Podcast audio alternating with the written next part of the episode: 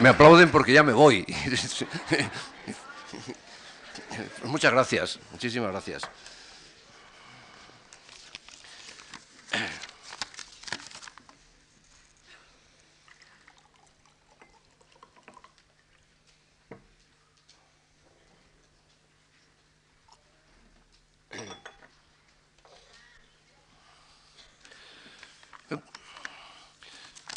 Vamos a hablar hoy del hombre incondicionado, es decir, de una especie de contrahombre de la psicología, puesto que uno de los puntales de la psicología es el aprendizaje, la, la teoría del aprendizaje y dentro de él, naturalmente, el condicionamiento, sin duda ninguna. Ahora bien, después del recorrido que hicimos estos días, analizando modelos de hombre, pues eh, más o menos recortados, generalmente más recortados que menos, recortados en su humanidad, en sus calidades eh, personales, por las exigencias de los respectivos guiones, de los respectivos guiones de escuela, exigencias metodológicas, etcétera, por las exigencias del conductismo, las del psicoanálisis, las de la psicometría, yo creo que ha llegado por fin la hora, dirán ustedes ya era hora, de enfrentarnos, de buscar una psicología en la que se aloje un modelo de hombre más parecido al de carne y hueso, eh, cuya conducta se parezca más a la de los hombres de carne y hueso que andamos por la calle, de los hombres que somos. Yo creo que ha llegado el momento de establecer contacto con esa psicología humanista que siempre ha tratado de retener en su punto de mira lo humano del hombre. Tal vez, pienso yo, a la espera de que las otras psicologías, las científicas entre comillas, alcanzaran el grado de desarrollo suficiente para no tener, ¿verdad?, que descoyuntar, ni mutilar, ni reducir al hombre antes de meterlo en el potro de su metodología. Eh, es posible con buena intención, con buena fe, pensarlo así. Recordarán ustedes que hubo un momento en que la ciencia se había hecho antirreligiosa, se había hecho atea. Todo científico que se pareciera de serlo tenía que ser agnóstico por lo menos.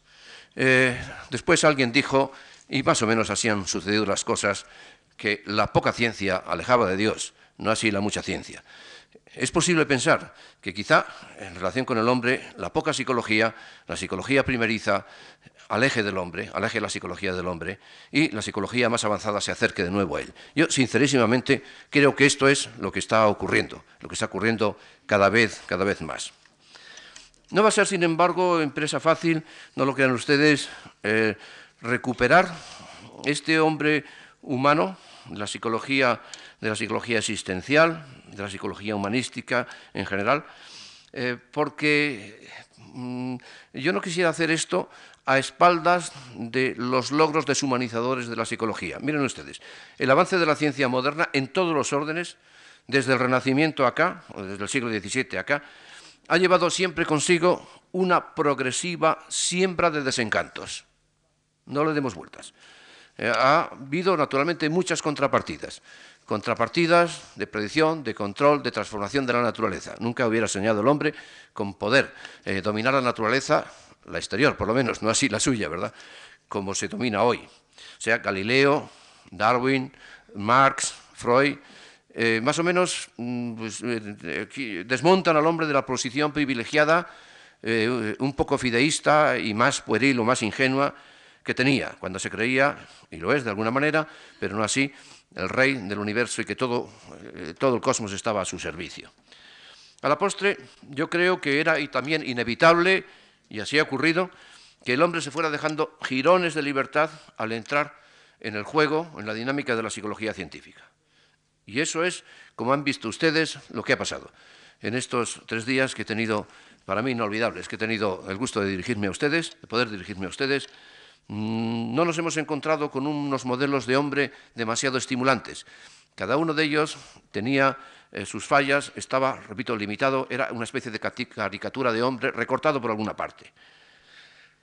Eh, nos guste o no, en la medida en que la psicología se ha hecho científica, yo creo que esto es verdad, y, un concepto de libertad que no partiera de este hallazgo moderno, de esta constatación, no sería una libertad honestamente, eh, honestamente conquistada, eh, sería, pues, pues, no lo sé, una ilusión, eh, una novela rosa, de la que pronto se dejaría de hablar y no estaríamos en ella. Repito, nos guste o no, Esta psicología, la psicología moderna, la psicología de la conducta, etcétera, el psicoanálisis, lo que ha ido descubriendo es que nuestro comportamiento se haya bastante más determinado de lo que parece por factores que desconocemos o que desconocíamos hasta que la psicología ha empezado a ponerlo sobre el tapete, a ponerlo sobre la mesa. Por estímulos, por pulsiones imperceptibles, por ideologías ajenas a nuestra voluntad. Y por supuesto creo yo que es elemental que la defensa de la libertad, la defensa de ese hombre incondicionado al que nos vamos a referir hoy, como esperanza de un hombre humano, capaz de autodeterminarse entre los condicionamientos del mundo e incluso hasta dentro en, la propia enfermedad mental, la defensa de este hombre humano no puede hacerse, creo yo, ignorando, dando la espalda al determinismo que pesa realmente sobre todos nosotros. Hay un determinismo, nuestra libertad está profundamente condicionada, no es una libertad absoluta, ni tampoco se quiere decir que es absoluta cuando se habla del hombre incondicionado, aunque sí es libertad. Es preciso apurar, me parece a mí, el cáliz o la copa hasta las heces. Es decir, hay que denunciar los muchos espejismos de la libertad eh, que tenemos los hombres corrientes en nuestra vida para poder defenderla luego sin temor, con la seguridad de que no nos hemos dejado a la espalda, ¿verdad?, bolsas de problemas sin resolver, que pueden cogernos de nuevo por la espalda, a traición. No, hay que coger al toro por los cuernos, encarar el problema, aceptar la realidad de que estamos condicionados sin rendirnos a ella. Esa es la cuestión. ¿Se puede? Yo creo que sí. Vamos a verlo esta noche. Yo, en definitiva, pienso que, pensé, y por eso elegí ese tema, eh, que tal vez la psicología humanista, con ese toque existencial que le es propio, podía proporcionarnos un modelo de hombre libre, lo que llama Víctor Frankl, el psicoterapeuta austriaco, hombre incondicionado, por el que la psicología parece que debería haber apostado desde el principio. Aunque bien es cierto, bien es cierto también que no hubiera sido fácil y no se hizo porque en realidad no era posible, era prematuro. La apuesta directa por la libertad en la primera psicología científica era prematura. Se podía hacer quizá desde la psicoterapia, se podía hacer quizá desde la antropología, desde la fenomenología, pero no desde una psicología científica. Era demasiado pronto. Ahora empieza ya a no serlo. Esta es, por lo tanto, la cuestión que hemos de discutir a fondo, sin concesiones, por lo que a mí respecta por lo menos. Lo intentaré. Yo pienso que no nos vamos a ir de aquí con la impresión de que los modelos de hombre que inevitablemente se corresponden con la, psicología científica son modelos o tienen que ser modelos reducidos, más propio de unos títeres de la biología o de la historia que de seres humanos capaces de darse destino en libertad. Yo creo que esa opción no es necesaria, que hay otra opción hoy. Pero para llegar a ella vuelvo a decirlo y termino ya con este exhorto, con esta introducción, no hemos de hacer remilgos y hemos de afrontar la dura realidad, la durísima realidad de que la psicología y la libertad, como la ciencia y la libertad, en alguna manera parecen estar reñidos. Yo creo que menos de lo que se piensa, que hay una salida, pero en alguna forma sí es verdad que es así. Hablemos pues brevemente de psicología y libertad. Si entre los objetivos de la ciencia positiva se cuentan la predicción y el control, está la explicación, está distintos tipos de explicación, está la predicción, está el control, son objetivos de toda ciencia positiva, de toda ciencia moderna.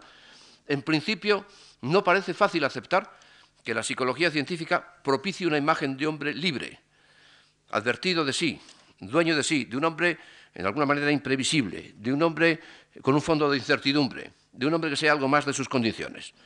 Al menos en una ciencia primeriza no parece fácil. En una ciencia mecanicista no parece fácil. Más bien uno estaría tentado de asegurar, como se suele, porque es lo que se suele, que no, que la finalidad de la psicología es justamente la contraria, es decir, consiste en reducir los grados de, la, de libertad de la conducta, estrangularla, apresarla en una red de causas y leyes necesarias hasta hacerla perfectamente previsible y controlable. Y eso no es libertad y eso no se corresponde con el hombre humano, si queremos decirlo así. Ahora, ¿es esto verdad? Yo creo que no. Mm, trataré de ofrecerles una serie de razones que de alguna forma invaliden estas, que aparentemente son, correctas, pero me permito avanzarles una, me permito avanzarles una. Justamente en la física, ya saben de qué les voy a hablar, del principio de incertidumbre, claro del principio de indeterminación. Justamente en la física, y, justamente además en la culminación de la física, en la mecánica de Heisenberg, Es decir, ya en, la frontera, en la frontera de la nueva física aparece incomprensiblemente lo que se llama el principio de incertidumbre. Hay una incertidumbre que no depende solo de los métodos de medida y de observación, no, una incertidumbre radical, según Heisenberg, una incertidumbre eh, constitutiva del propio, de la propia realidad física. La propia realidad física es impredictible de alguna manera, imprevisible de alguna manera en su, en su fondo, en su fondo radical. Y para que sea verdad, eso dicen los físicos, para que sea verdad todo lo que se sabe de leyes necesarias, de la mecánica clásica, etcétera, etcétera, es justamente necesario admitir esa raíz de incertidumbre que desafía la comprensión humana. Si eso ocurre en la física, si eso ocurre en los niveles del mundo físico más elementales, ¿puede uno asombrarse de que a medida que la psicología avanza como ciencia, se va haciendo de alguna forma más, no sé, más madura, empiece a aparecer también en el fondo de lo que estudia, en el fondo de la conducta humana, un principio de incertidumbre? una, eh, es decir, una impresión de, libre albedrío, de alguna forma mm, de superación de esas leyes necesarias, yo no alcanzo a ver, no alcanzo a ver de ninguna manera por qué va a ser posible eso en la física y no en el hombre, y me lo tendrían que explicar. Yo creo que, desgraciadamente, bueno, las razones que sean, todavía hay una especie de gap o de desfase entre los conceptos epistemológicos que manejan o que manejamos los psicólogos, que son conceptos epistemológicos del siglo XIX, decimonónicos, mecanicistas, eh, que ya no usa la física de hoy, creo yo que hay un desfase entre eso y lo que empieza a dar de sí y a poner de manifiesto el avance, la frontera mejor de las nuevas, de las nuevas psicologías. Yo creo que esto, mm, las cosas van por ese, por ese camino. Eso, por otra parte, evidentemente no nos va a eximir de la empresa un poco una lección de humildad. Por otra parte, una lección de humildad. Eh, eh, miren ustedes, no hay, nada, no hay nada absoluto fuera de Dios. El hombre lo que tiene de absoluto es relativamente absoluto. Si hay algo absoluto es Dios, no el hombre. Y la libertad humana no es absoluta. La libertad humana, en la medida en que existe, es relativa. Está sometida a mil condiciones. Es una libertad condicionada, de alguna forma condicionada. Repito que, por lo tanto, eso no nos va a eximir eh, de esta lección de humildad que es retomar o recoger todavía muchos más determinantes inconscientes, muchos más determinantes eh, desapercibidos de nuestro comportamiento que los que habíamos intuido, vislumbrado al hablar del psicoanálisis. Señores, no, solo las pulsiones, no son solo las pulsiones sexuales las que cogen a la razón por la espalda, ¿eh? o a la conciencia por la espalda. Ah, si solo fuera eso, podríamos defendernos mejor. Son muchas otras, muchas otras las pulsiones, los intereses, las ideas que realmente atacan al hombre insidiosamente y dominan, sin que él se dé cuenta, o sin que nosotros nos demos cuenta, dominan nuestro, eh, en fin, nuestra actividad, nuestra acción, nuestra conducta. Sería, repito, demasiado fácil. Aquellas palabras, no sé si recordáis, de, vuelvo otra vez a Mefistófeles y a Fausto. Pienso yo, ¿qué tendrá que ver conmigo Mefistófeles? Eh, pero siempre me ha causado muchísima impresión el Fausto de Goethe. Aquella observación que hace eh, Mefistófeles, no la que mencioné el otro día, aquella cles que empujas, maravillosa, y te empujan. No, hablando de las pulsiones sexuales. Está observando, está observando a Fausto, que ha dejado los libros ha dejado su vida de anacoreta, quiere ya muy tarde recobrar la juventud, gozar de, la vida, del sexo, del amor, va a descubrir a Margarita.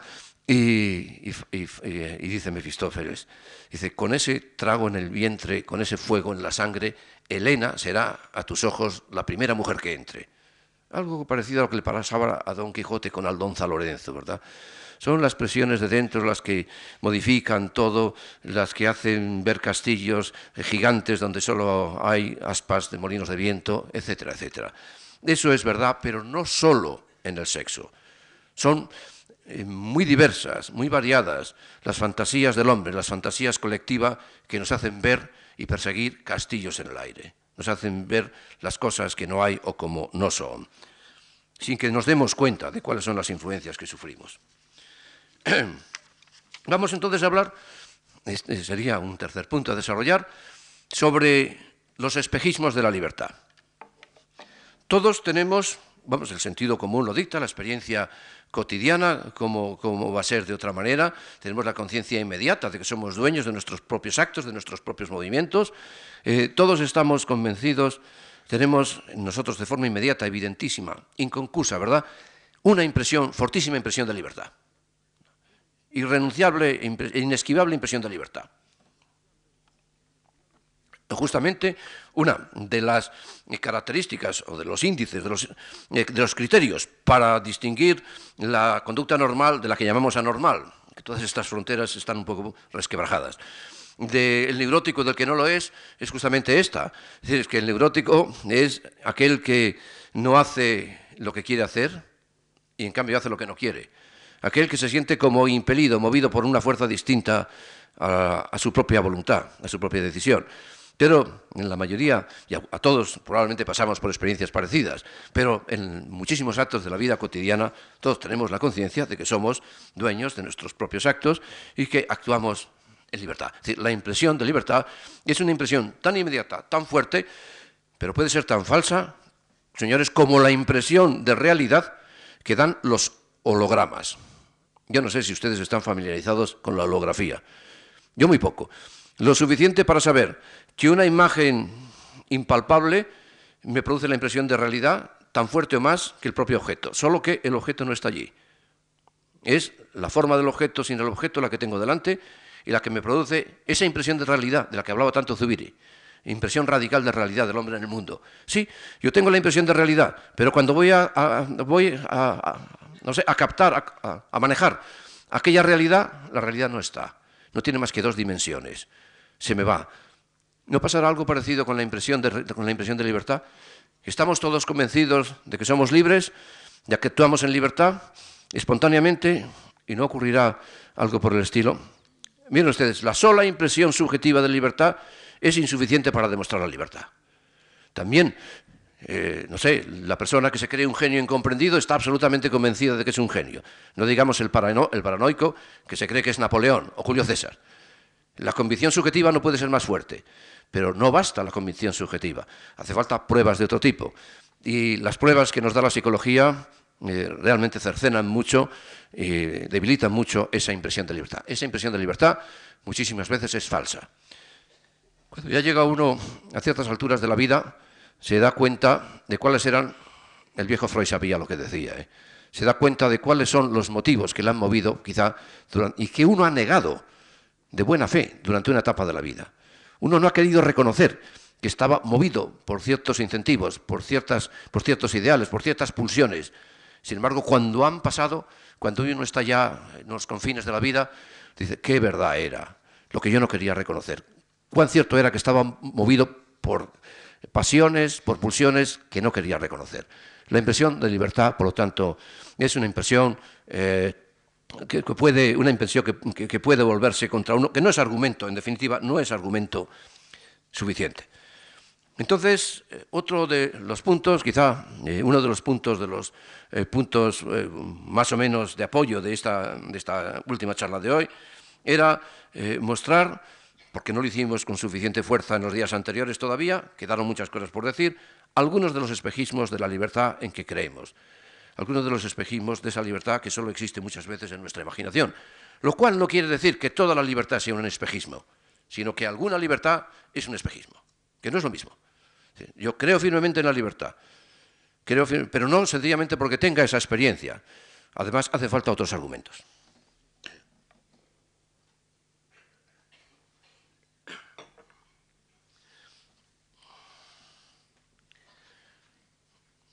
Sobre en torno a esa experiencia evidentísima, evidentísima, la impresión, esa impresión de libertad que les eh, comentaba, comentaba con ustedes hace un momento, la psicología científica, y no en vano, parte de ella procede de los maestros de la sospecha, recuerden que hablábamos de Schopenhauer, que hablábamos de Nietzsche, que hemos hablado de Freud, proyecta sombras, arroja serias sombras de sospecha sobre la validez de esa impresión.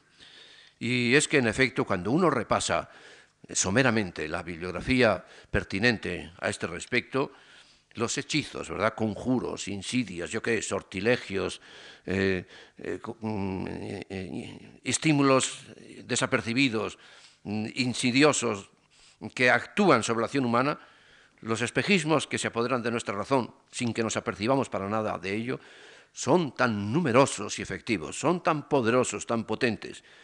Y acerca de esto no caben dudas razonables. ¿eh? De otras cosas sí. Acerca de esto caben muy pocas dudas razonables. Son, repito, tan importantes, de tal magnitud, que la defensa de la libertad tiene que contar con ellos. Señores, a estas alturas no se puede hacer una defensa de libertad basado exclusivamente en la impresión subjetiva de libertad.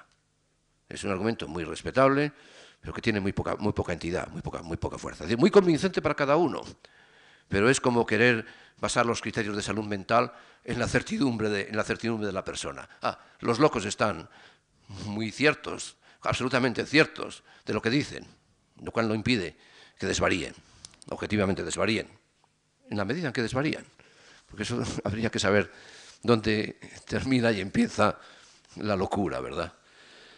Bueno, es, decir, yo creo que eso no se puede hacer, no lo vamos a hacer, y por lo tanto, sin ánimo de encogerles el corazón, ni mucho menos, antes bien, yo insisto, con el propósito, con el propósito de jugar limpio, simplemente de jugar limpio, de no escamotear las gravísimas dificultades que se oponen a que la psicología acepte como realidad ese principio de libertad, de incertidumbre, les hablaré durante unos minutos, me referiré durante unos minutos, de cómo en efecto los seres humanos a menudo creemos ir por nuestro propio pie, con la impresión de que lo hacemos en absoluta libertad, a donde alguien o algo que desconocemos nos ha determinado previamente a ir. Y para hablar de algo durante unos minutos antes de entrar en argumentos eh, científicos quizá algo más aburridos o eh, eh, ¿verdad? más abstractos, más, más, más secos, les voy, a, les voy a hablar de la moda, que es algo que nos puede alegrar a todos. En el corazón, todos estamos afectados por la moda. Decía Kant, que era hombre muy serio, decía que era mucho más loco el querer resistirse a la moda que aceptarla de una manera moderada. Todos estamos dentro de la moda, pero no solo en el vestido, en las ideas, en mil cosas, ¿verdad? la moda lo envuelve todo. Pues bien, la moda que nos gusta hoy, la moda que nos gusta en 1987, se decidió hace dos años, en 1985, en una institución de Londres, dedicada al estudio del color. Y así se hace todos los años. De manera que la moda que nos va a gustar el año que viene, no, quepa, no quepa ustedes dudas que, que cambiarán. Los grises y los negros y las formas de los vestidos de ahora serán sustituidos por otros que nos gustarán también. Nos, van a gustar, nos gustarán también enseguida. Lo que nos va a gustar se sabe ya. Quienes lo están haciendo llevan probablemente más de un año ya preparando lo que nos va a gustar. Y así con tantas y tantas cosas. Así con tantas y tantas cosas. Es un proceso que dura dos años, muy curioso, donde se empieza por elegir los colores que parece que pueden acertar más, pegar más, eh, dados los que, han, los que han gustado antes, y a partir del entintamiento de las hilaturas se va desarrollando todo el proceso de formas, de diseños, etcétera, etcétera. Se prepara toda una operación gigantesca que finalmente, a la que finalmente queremos ir todos, repito, de motu propio, por nuestro propio pie y creyendo que descubrimos las cosas. Mire, mucho más modestamente que eso es lo que le pasó a Alfonso XIII, Alfonso XIII cuando visitó las Urdes, al abuelo del rey, de nuestro rey. Eh, cuando visitó las Urdes, eh, en las Urdes fue en verano, hacía un calor horrible, y entonces eh, don Alfonso, pues Mm, creyó que había descubierto una charca y vino muy contento. Decía, ah, he descubierto una charca para bañarnos. Y la vieja mujer que les dirigía, que les llevaba por allí, dijo, eso dicen todos, yo le he traído para que la descubra. Bueno, pues eh, eso es lo que pasa en tantas cosas. Muchas que parecen que descubrimos, que vamos por, eh, en, libertad, por decisión propia, son decisiones que han sido tomadas, tomadas por otros. Yo creo que las pruebas que uno puede dar a este respecto son más que suficientes como para demostrar muy cumplidamente que por sí sola esa impresión de libertad es insuficiente. Yo voy a dejar a un lado el desarrollo posible de esa teoría hegeliana de Vernunft, de la astucia de la razón. También daría mucho de sí, pero eso realmente es filosofía de la historia y no psicología. Y me voy a limitar eh, simplemente a comentar con ustedes alguna evidencia psicológica eh, este, este, a, este, respecto. Es decir, al fin de mostrar que la impresión de libertad puede coexistir con un determinismo inconsciente y sumamente férreo. Lo cual, evidentemente, no quiere decir que no seamos libres. Esa es otra cuestión con la que nos enfrentaremos después en la última parte de esta conferencia. en fin, abordar este problema, este tipo de problemas, es casi seguro que muchos de ustedes estarán esperando que les hable de la percepción subliminal. Y lo, vamos a hacer, pero no inmediatamente, sino antes creo yo que hay que alertarnos, o tenemos que, debemos alertarnos sobre otros espejismos de la libertad menos espectaculares que ese de la percepción subliminal, que también es real, pero no por ello menos graves. Son más cotidianos, pero no menos graves. Al contrario, quizá lo son más. Hay un primer punto, el del mecanicismo y la, identificación de la libertad con el mecanicismo, con la conducta automática, mecánica, que yo quisiera despejar aquí eh, brevemente, por lo que quisiera por lo menos intentar, eh, si les parece a ustedes oportuno, aclarar. Eh, la, forma diversa, cada vez más variopinta, eh, que se manifiesta la conducta humana en nuestras sociedades, en la forma de vestir, en la forma de actuar, eh, no tiene nada de, mecánica, ni de, tiene al contrario, nos da una gran impresión de variedad, de espontaneidad, y la tiene, y la tiene. Provoca en nosotros esa gran impresión de, una impresión de espontaneidad. ¿Pero por qué? Pues nos da esa impresión, nos produce esta impresión, porque en el fondo estamos identificando todos el determinismo con el mecanicismo. Es decir, estamos pensando todos en el determinismo de, medios, pero no en el, determinismo de los fines. Voy, a, explicarme. Si uno cree que estar determinado, estar influido por un determinismo, es actuar mecánicamente, como en la instrucción en el ejército, en el orden cerrado, con movimientos uniformes, como un autómata, etcétera, etcétera, es obvio que el orden social en que nos movemos eh, no nos mecaniza hasta este punto y de alguna manera nos hace libres, nos deja, nos deja en libertad. Nos deja en libertad de movimientos, de movimientos instrumentales, lo cual no quiere decir que no determine de antemano el lugar a donde vamos a ir a parar con esos movimientos. Quiero decir que lo que está mm, dejándose a la libre iniciativa de cada individuo estos son los medios de ir a donde finalmente hay que ir. Lo voy a poner de otra manera, voy a ponerlo de otra manera. Es, figúrense ustedes, como si a uno le dieran a elegir, usted puede arrojarse por el hueco del ascensor, por la ventana, por el patio, con tal de que se arroje al vacío. Uno tiene que caer al vacío. Ahora, puede elegir, eso sí, los medios de ir al vacío. Bueno, algo de eso pasa en la conducta, en la conducta, mucho en la conducta social. ¿Han pensado ustedes alguna vez, supongo que sí, en lo que significa, en lo que hay de suerte, buena o mala, eh, geográfica, cronológica, por haber nacido en un determinado tiempo y en un determinado lugar? Las cosas que de antemano se puede pronosticar de cada uno de nosotros, sabiendo simplemente que han nacido en España en tal o cual época.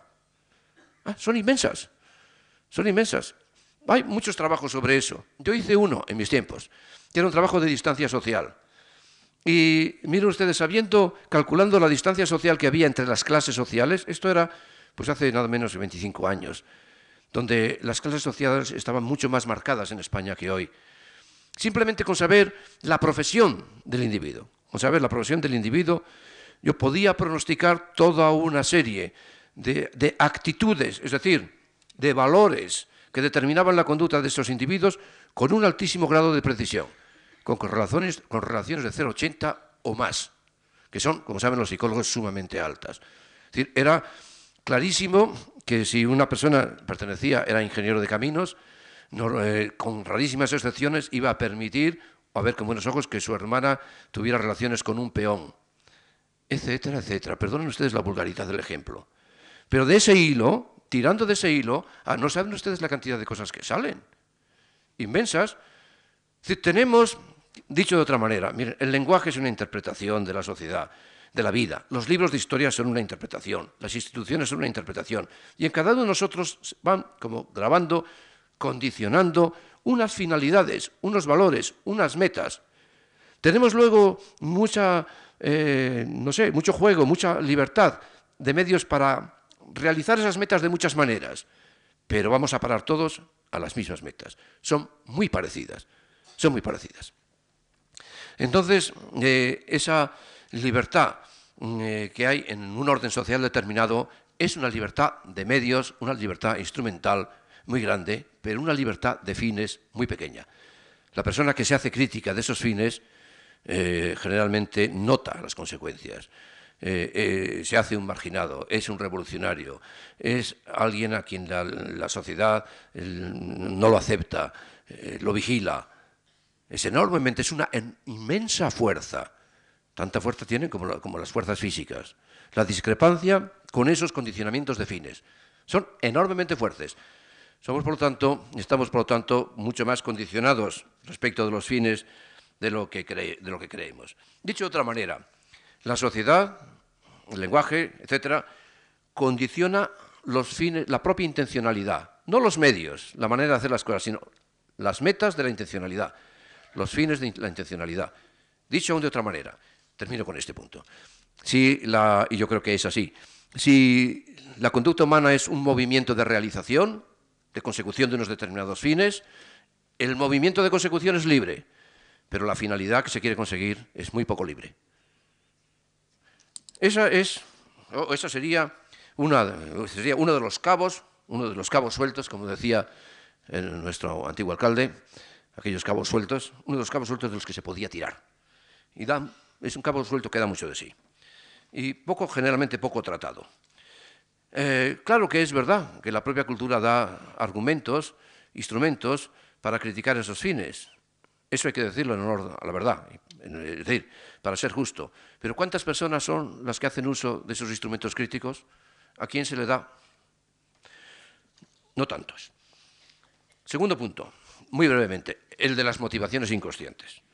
Bueno, eh, yo les hablaba a ustedes antes como cuando pasada una temporada de la vida uno se da cuenta de cuáles eran los verdaderos motivos que le movían a actuar, que le impulsaban a actuar de una manera.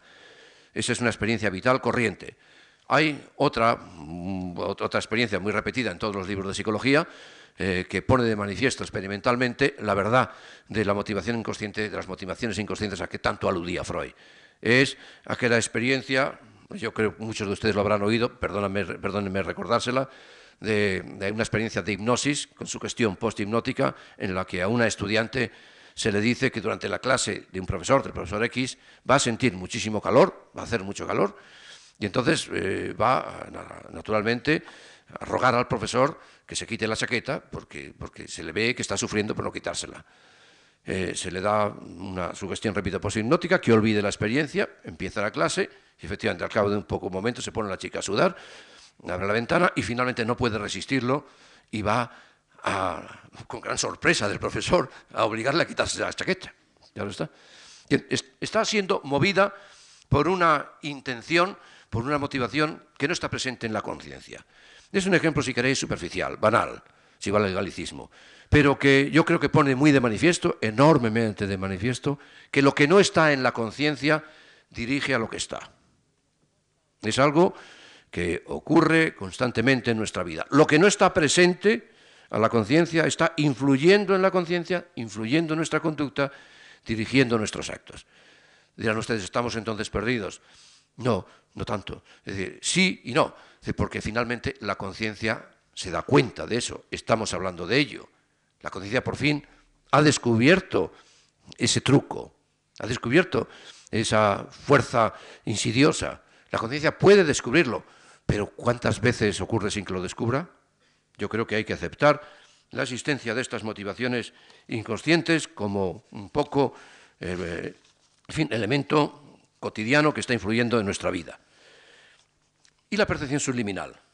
Ah, sobre esto lo difícil es lo difícil es callar, lo difícil es decir, es saber qué elegir, porque hay tantas cosas tan interesantes, tan divertidas a veces, o tan, eh, no sé, preocupantes por otro lado, que, eh, en fin, no una conferencia, sino el ciclo entero, este podíamos haber estado hablando de la percepción subliminal y de la, información, de la información subliminal. No solo la percepción, sino la información subliminal en general.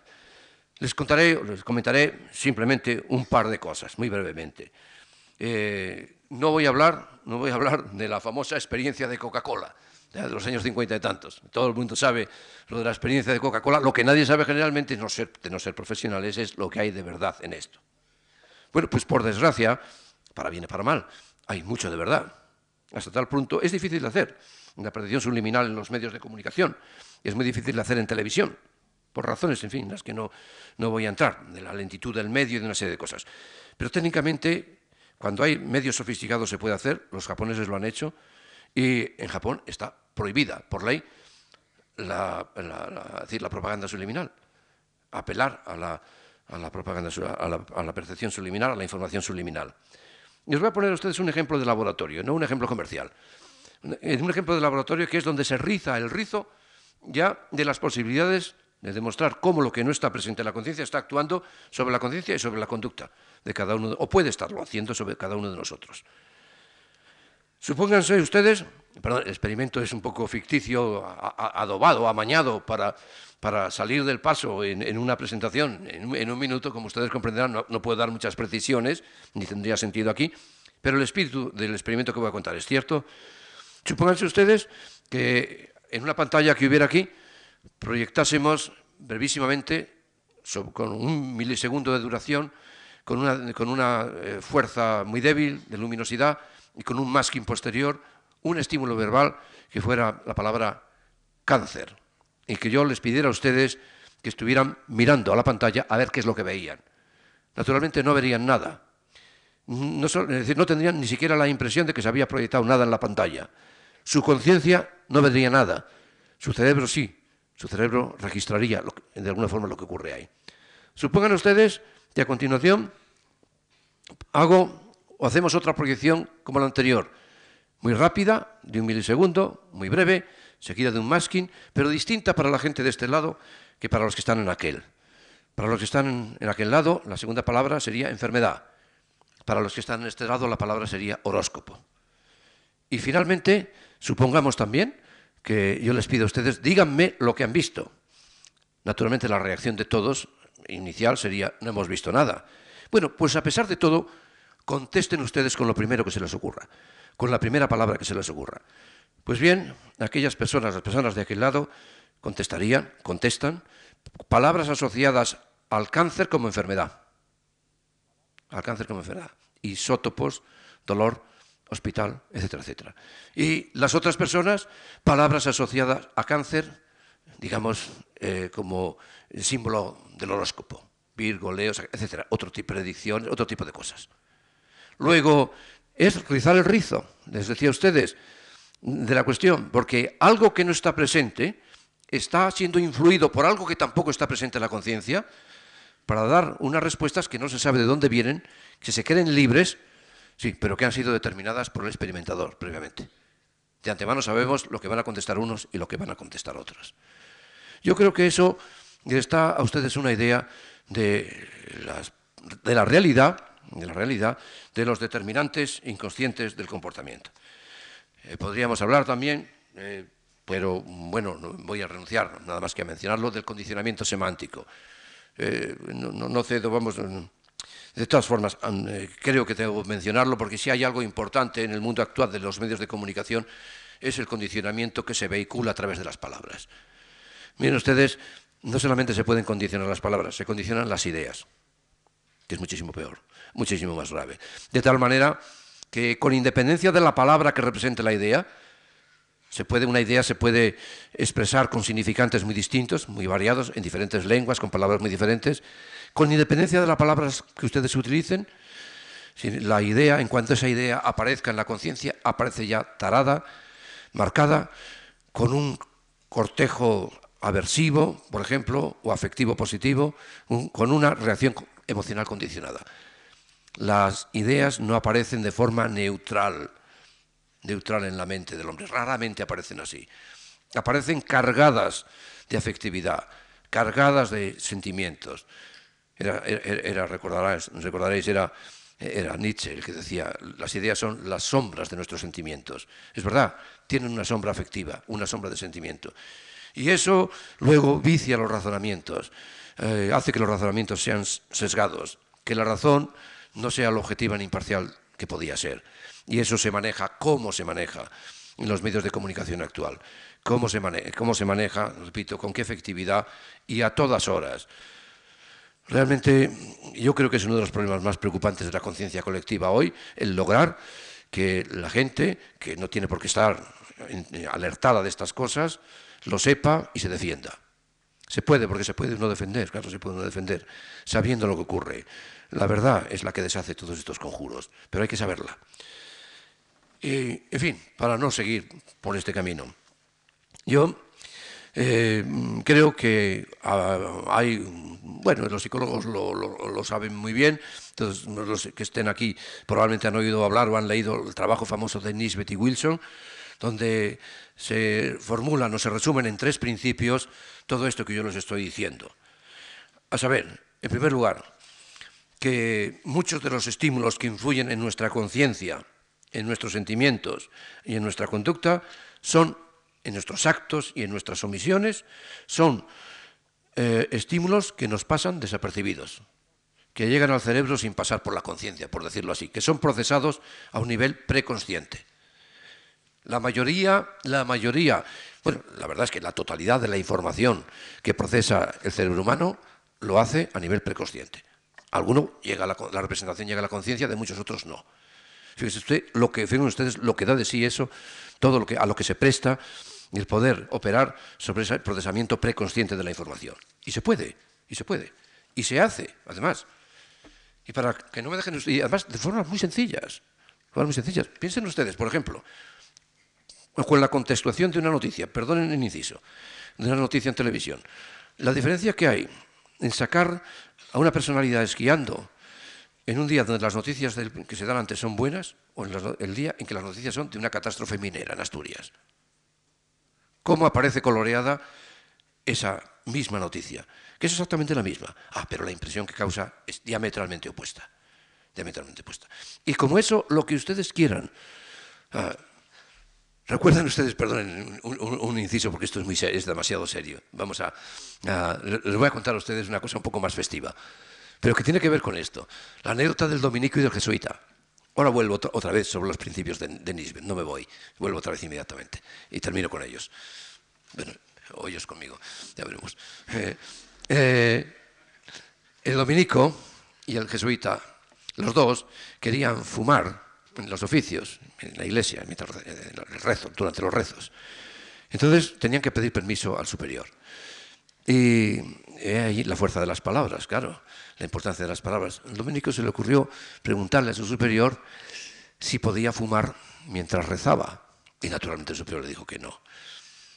El jesuita más útil dijo si podía rezar mientras fumaba. Y le dieron el permiso. Eh, las cosas son el orden de factores aquí sí que altera el producto, ¿verdad? Sí que altera el producto. Es decir, la palabra eh, hace maravillas, es enormemente importante. Pues bien, les, decíamos, decía a ustedes que los tres grandes principios en que agrupa eh, Nisbet, agrupan Nisbet y Wilson todas estas cosas son estos tres. Primero, que muchos de los estímulos que influyen en nosotros, en nuestra conciencia, etcétera, eh, nos pasan desapercibidos. Por ejemplo, no crean ustedes que de pronto tenemos un sentimiento de ansiedad o de tristeza sin alguna razón objetiva, exterior o exterior, sin alguna estimulación exterior o interior. Pues muchas veces ese es el gradiente de luz. Asociaciones que hay eh, a un cierto gradiente de luz que provocan en nosotros sentimientos de tristeza, de melancolía, etcétera, etcétera. Eh, por ejemplo, a pocas personas en la ciudad se les habrá ocurrido eh, pensar en que el número de personas que están de, gente que hay alrededor de un accidente guarda una correlación, inhibe, inhibe la participación de cada cual. Es decir, mientras más gente hay, menos se atiende al herido. Y hay una relación matemática entre eso, y eso es explicable. Todas esas cosas pasan desapercibidas y son infinitas, de tal manera que es verdad que nuestra conducta está condicionada por muchísimos estímulos de los que no tenemos conciencia. En segundo lugar, también es verdad que muchos de nuestros actos automáticos, muchos de nuestros actos son automáticos eh, y no tenemos conciencia de ello, los hacemos automáticamente, maquinalmente, como el hombre máquina, ese de que hablamos, como un autómata que careciera de conciencia. Desde dónde dejamos las gafas, ¿verdad? eh, hasta ciertas muletillas que uno tiene al hablar y que no cae en ellas hasta que alguien, algún buen amigo o con mala intención se lo dice en el momento menos oportuno, etcétera, etcétera. ¿eh? O hasta conducir sin saber por dónde se va, hablando con un amigo, pensando en otra cosa. Se pasa por pueblos y pueblos y no sabe uno qué ha pasado por allí. Es decir, pone el piloto automático, va conduciendo automáticamente, la conciencia está en otra cosa. Todo eso es verdad, como también es verdad que la mayoría de, las, mm, eh, de, las, mm, de los motivos que uno alega para dar cuenta de los propios actos no son producto de la observación, ni de un conocimiento o de una observación interior. No es verdad, en absoluto. Casi nadie sabe por qué actúa en muchas cosas. No es cierto. Hay unos errores fundamentales de atribución. Simplemente se dan aquellos motivos que las teorías implícitas que son, están vigentes en un momento determinado en una sociedad, eh, pues eh, eh, las explicaciones que ofrecen las teorías implícitas con prestigio vigentes en un momento determinado en la sociedad. ¿Que está vigente el psicoanálisis? Pues será el complejo de Edipo, será esto, será lo otro, lo demás allá. En realidad, de verdad, los motivos reales, eh, muy pocas personas, son muy difíciles de saber. Hay unos tremendos errores, por ejemplo, errores de atribución que cometemos todos y no nos damos cuenta de que cometemos generalmente. Bueno, algunos se dan. Eh, los errores de atribución, son, eh, es decir, cuando se trata de, probablemente, eso varía también con las personas, cuando se trata de, de dar razón, por ejemplo, de explicar un accidente de alguien que no nos cae muy bien, entonces, eh, todas las atribuciones son a su carácter, a su manera de ser. El 80% de las razones que damos dice, claro, es que es un hombre tan impulsivo, es que es un hombre tan visceral, es que es un hombre que hace esta vida, es que es un hombre que, sí, que es así o asá. Y apenas hay eximentes. Cuando el accidente es nuestro, o de alguien que conocemos o que queremos, es al revés. Todos son circunstancias, todos son accidentes, todos son eximentes, etcétera, etcétera. Estamos llenos de errores de estos tipos. ¿Es verdad? y hay que aceptarlo. Bueno, y después de este panorama eh, aparentemente tan sombrío, ¿queda libertad? ¿Hemos dejado, hay alguna posibilidad de libertad? Yo creo que sí. Y voy a entrar con ello en la última eh, fase de, esta conferencia, que siento de verdad que sea la última porque me tienen ustedes lleno de gozo. Pero en fin, no voy a hacer como aquel compañero mío, que le aplaudieron mucho de dar, es una anécdota real, después de dar lo que se hace siempre, claro, las personas bien educadas, pues cuando uno termina de dar un discurso, por ejemplo, de inauguración de curso, le aplauden. Entonces, a la gente le gustó el discurso que dio, le aplaudieron tanto que dijo, ah, puesto que les ha gustado tanto, lo voy a repetir. Y empezó a leerlo otra vez y de allí fue a donde ustedes se imaginan.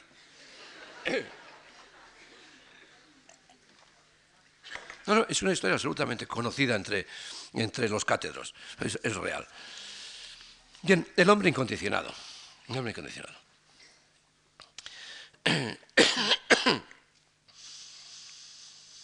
El hombre incondicionado, en la intención de quien acuñó esta expresión, que era Víctor Frankl, escribió un libro eh, muy interesante que se llama Der unbedingte Mensch, el hombre incondicionado, no era eh, naturalmente la de negar que en el hombre existieran estos condicionamientos. Naturalmente, no se le pasó ni por la imaginación eh, negar, negarlos. Los conoce muy bien, mejor que nadie, puesto que es psicoterapeuta, ¿verdad? Y bueno, no, lo que él pretendía decir es que los condicionamientos no son constitutivos del humano. Que el hombre está condicionado, afectado por condicionamientos, pero que los condicionamientos no son constituyentes del humano, no constituyen al hombre, afectan al hombre, pero no lo constituyen. El hombre tiene una radicalidad mucho más profunda que está a salvo, de alguna manera, de esos condicionamientos. Esa es la tesis fundamental de Víctor Frankl, que pone, y no es la primera vez que esto se dice, esto acompaña a la psicología desde, desde la noche de los tiempos, desde que Aristóteles escribió el Perisigés. Ya cuando Aristóteles tuvo que dar una explicación de lo más, digamos, humano de lo, de lo más sobrehumano del hombre, en aquel caso, del intelecto agente, de la inteligencia, digamos, más pura, dijo que esa inteligencia no pertenecía al mundo físico, que venía de fuera del mundo físico, que entraba por la puerta, decía Ciracen, por la puerta, y que era algo, eh, digamos, metafísico, algo que estaba al abrigo de lo físico. Habría como un reducto del hombre eh, que se sustraería a los condicionamientos físicos, sociales más inmediatos. Esa tesis pasa por toda la historia de la psicología, por las mejores cabezas de la psicología. Empieza en Platón, empieza en Aristóteles, Platón y Aristóteles, y termina, pues fíjense ustedes, nada menos, por ejemplo, que en Piaget, ¿no? ya en Víctor Frankl, que es un, existencialista, un psicólogo existencial, sino en Piaget, que no tenía nada que ver con esto y que va a tropezar con la misma cuestión, como veremos, veremos enseguida. Y lo mismo le ocurre a Wundt, y por supuesto lo mismo le ocurre a Descartes y a Husserl, a las mejores cabezas que han pensado en psicología, eh, les ocurre, finalmente, tropiezan con este, con este problema.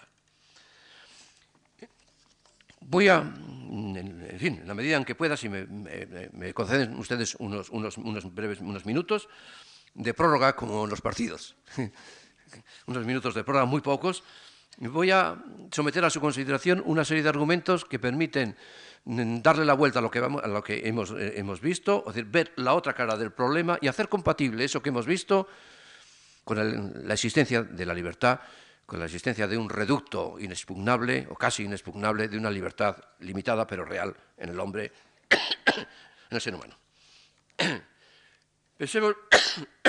Volvamos a pensar un poco en Freud. Siempre hay que volver a Freud. ¿eh?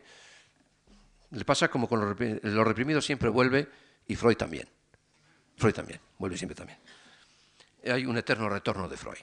Con eso pasa como con el marxismo, que mm, eh, cada X primaveras en París desaparece el marxismo y dice, se acabado el marxismo, y al cabo vuelve otra vez el, el marxismo a París. Bueno, Freud vuelve siempre. Al fin de cuentas, yo creo, si pensamos, si se mira bien, lo que está tratando de hacer Freud es justamente de devolver lucidez y pulso a una conciencia disminuida. Esa es la finalidad del psicoanálisis.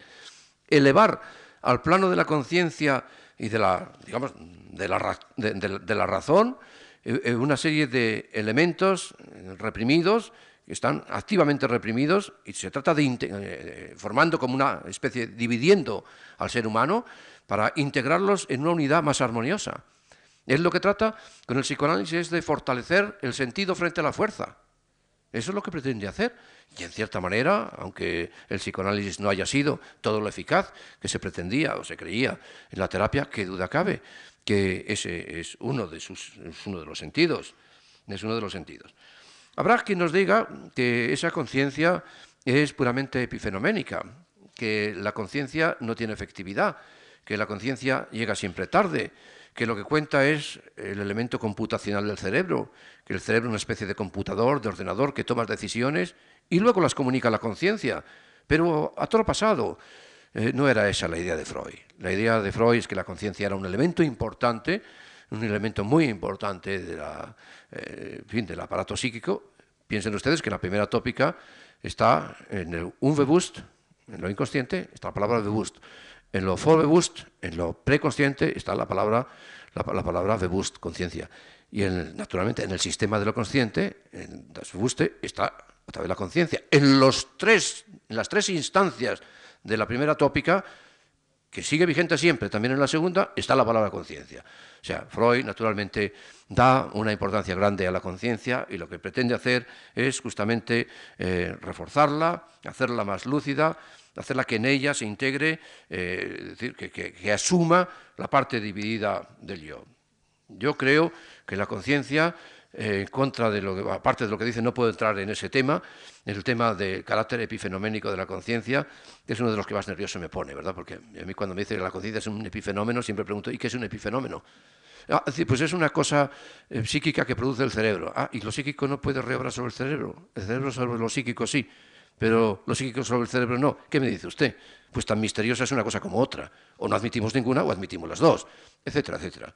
Pues bien, yo lo que quería decirles, eh, he escrito algo sobre las funciones de la conciencia, no voy a repetir aquí, pero sí voy a recoger un argumento que me parece que nos afecta a todos y que no es técnico. Miren ustedes, entre otras cosas, la conciencia sirve nada menos que para saber que, vivimos. Ya me dirán ustedes qué sería, qué sería de la vida humana si no, si no supiéramos que vivíamos. Función existencial de primera magnitud. Saber, entre otras, saber que vivimos. Total, ahí es nada, ¿verdad? Eh, de otra parte, eh, no echen ustedes en olvido que las mismas técnicas que la psicología utiliza para condicionar conductas, para producir neurosis, por ejemplo, pueden ser utilizadas para descondicionarlas, para liberarlas de necesidades. Las mismas, las mismas técnicas que se pueden utilizar para, para manipular intelectualmente a la persona pueden servir para incrementar el grado de, el nivel, el, nivel de, intelectual de las personas, el uso que las personas hacen de la inteligencia para incrementar su grado de lucidez o su equilibrio, o su equilibrio. La psicología interviene, sí, eh, puede ya intervenir, es una tecnología ya que puede intervenir y modificar y controlar el objeto que estudia, que es la conducta, pero puede hacerlo para manipularla o para emanciparla. Y una de las cosas que puede hacer la psicología es poner al individuo en situación de decidir por sí mismo, incrementar su libertad, incrementar sus grados de libertad dentro de lo que el hombre puede, puede lograr y puede, y puede hacer. Yo entiendo que, en fin, puede que esta visión, esta visión de la psicología humanística que les decía a ustedes, que piensa que el hombre incondicionado es a última hora cualquier hombre, incluso el enfermo mental, que la eh, enfermedad afecta al cuerpo, desafina el instrumento, desafina el piano, pero el que toca el piano, el pianista, no es el piano, no es lo que está desafinado, es la persona humana que permanece intacta a la espera de que ese piano se pueda volver a afinar. Yo creo que tiene razón, de alguna manera tiene razón Frankel, cuando dicen que el hombre no está constituido por sus condicionamientos, sino que es un ser cuya existencia consiste en estar en relación consigo mismo, que es algo muy diferente, en relación consigo mismo. Y este hombre incondicionado no es movido ni por hilos, ni por resortes, ni es un títere, es ante todo, se piensa, una persona libre y responsable, un ser advertido de sí, apropiado de su propia identidad, que acepta, por supuesto, la realidad, que acepta los condicionamientos, pero que no se rinde a ellos y que puede descubrirlos. Y a la larga, si ustedes lo piensan, el sentido de la historia es ese, el que el hombre se vaya adueñando de sus propios condicionamientos, que el hombre vaya siendo más siempre que sus propias condiciones. Si no fuera por eso, estaríamos todavía subidos, subidos, subidos a los árboles. El hombre no se habría puesto de pie. El hombre es más de sus, sus condiciones y la mayor palpable prueba de eso es la historia misma. Puede que les parezca, ¿verdad?, eh, un poco que esta mm, visión humanística sea algo utópica. Y a mí, naturalmente, no me cabe la menor duda, no, soy tan ingenuo como para pensar que con estas pinceladas o estos rasgos que yo les doy aquí eh, voy a dar por resuelta la cuestión. No, de ninguna manera. Eh, les valoro a ustedes mucho más y a mí también. No es eso. trato simplemente de indicarles a ustedes que hay caminos hacia la libertad. ¿Y por dónde van? El tratamiento a fondo de este tema sería otro ciclo, y no estoy pidiendo a la Fundación, por favor, que someta esta tortura a nadie, pero es otro, sería otro, otro ciclo distinto. Pero quiero decir que hay vislumbres, ¿verdad?, resplandores de libertad que iluminan cada vez más la psicología. Y no son solo palabras. Les, hablaba antes a ustedes de Piaget hombre bien ajeno por lo demás a todos estos problemas y todos los que hayan conocido a Piaget, que era un naturalista, en el fondo era un naturalista, era un biólogo, eh, lo sabe, sabe, sabe muy bien.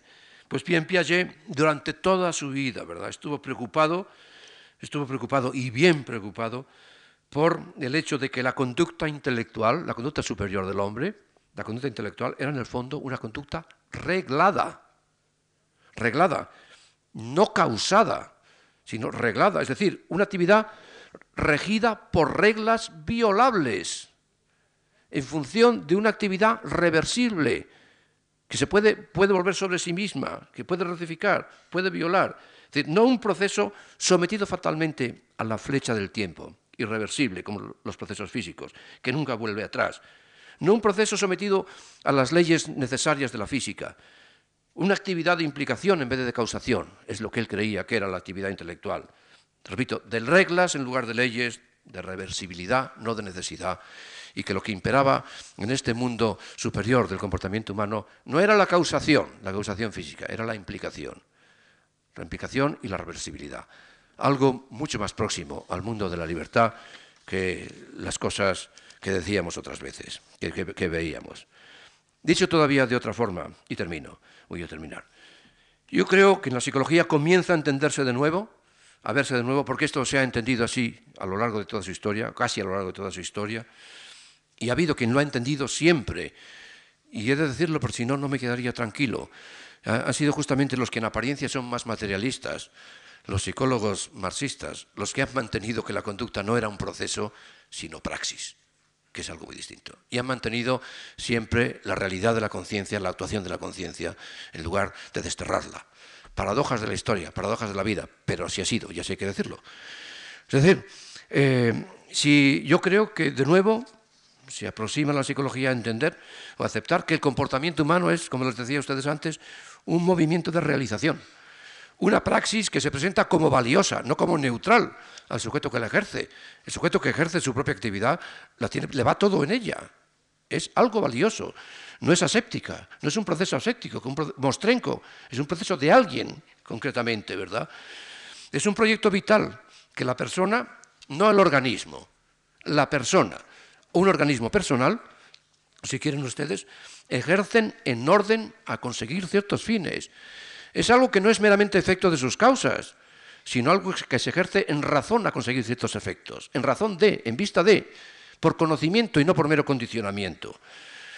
Eh, si hubiera tiempo, yo les diría a ustedes que uno de los acontecimientos más gozosos que se ha producido en la psicología de los últimos tiempos para mí ha sido la comprobación finalmente de que el conocimiento reobra sobre el condicionamiento en el ser humano, que el condicionamiento no es ajeno al, condicionamiento, al conocimiento, cosa que por lo demás todo el que haya saludado a Pavlov sabe que Pavlov defendió siempre.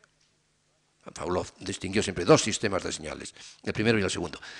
Y el segundo no era un condicionamiento de segundo orden, era algo cualitativamente distinto del que tienen los animales. Pues bien, eso que era una intuición de Pavlov, que era una intuición de otras personas, algo que los filósofos, algunos filósofos han mantenido por fin, se ha comprobado empíricamente.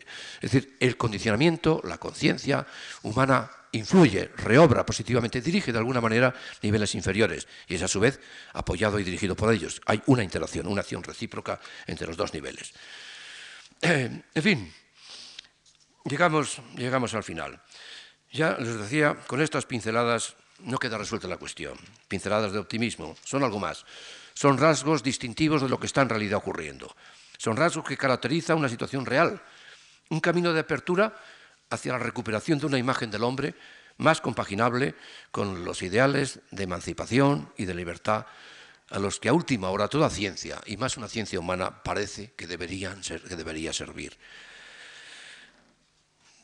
Después de una vida de trabajo, ya terminada casi, soy de los convencidos de que la psicología terminará y está reorientando su rumbo en esa dirección. La psicología ya es capaz de intervenir para emancipar. Puede intervenir para esclavizar, para alienar, pero puede también intervenir para que el hombre se realice. No solo para hacer pronósticos, sino para hacer posible que los pronósticos sean buenos, sean humanos, que es lo que hace la, la prospectiva propiciar un futuro, la clase de futuro que creemos buena. Pues bien, la psicología ya entiende de futuros, de futuros de conductas. Lo que hace falta es que la imagen del hombre que pretenda realizar, a la que pretenda apoyar, la imagen del hombre que propicie, se asemeje a aquella que hace siglos cantó tan bellamente, con, tanta, con tanta belleza Angelus Silesius. Perdónenme ustedes la cita. Eh, en alemán dice, sí, ein wesentlicher Mensch ist wie die Ewigkeit, die unverändert bleibt von aller Äußerkeit. Un hombre espiritual es como la eternidad, intacto para siempre de toda exterioridad. O para decirlo con un español más bronco, la situación era distinta. Miguel Hernández, un hombre al que ese mundo de cadenas le es ajeno y exterior. Miguel Hernández sabía que el hombre había cadenas, pero sabía que ese mundo, al hombre interior que era él, le era ajeno y exterior. Ciertamente la libertad del hombre no es absoluta. Está condicionada, rodeada de cadenas, pero la postre, condicionada y todo, es libertad. De ella, de esa libertad cabría decir lo que Mercucho, herido ya de muerte, respondió a Romeo, recuerden ustedes, en Romeo y Julieta, que si es mucha la herida, no, no es tan honda como un pozo, ni tan ancha como la puerta de una iglesia, pero basta, servirá. Mañana me encontrarás en el cementerio. No, dice, el texto es, no, this is not so deep as a well, nor so wide as a church door, but it's enough. It will serve. Pero basta, sirve. Y esto es lo que ocurre con la libertad, que la poca que tenemos sirve. Basta para luchar por ella y para impedir que la poca ciencia nos la arrebate. Amigos, en la apuesta por el hombre no se pierde nunca. Ya ven, en estos días yo les di a ustedes lo poco que tenía y a cambio me han colmado de gozo para toda la vida. Muchas gracias.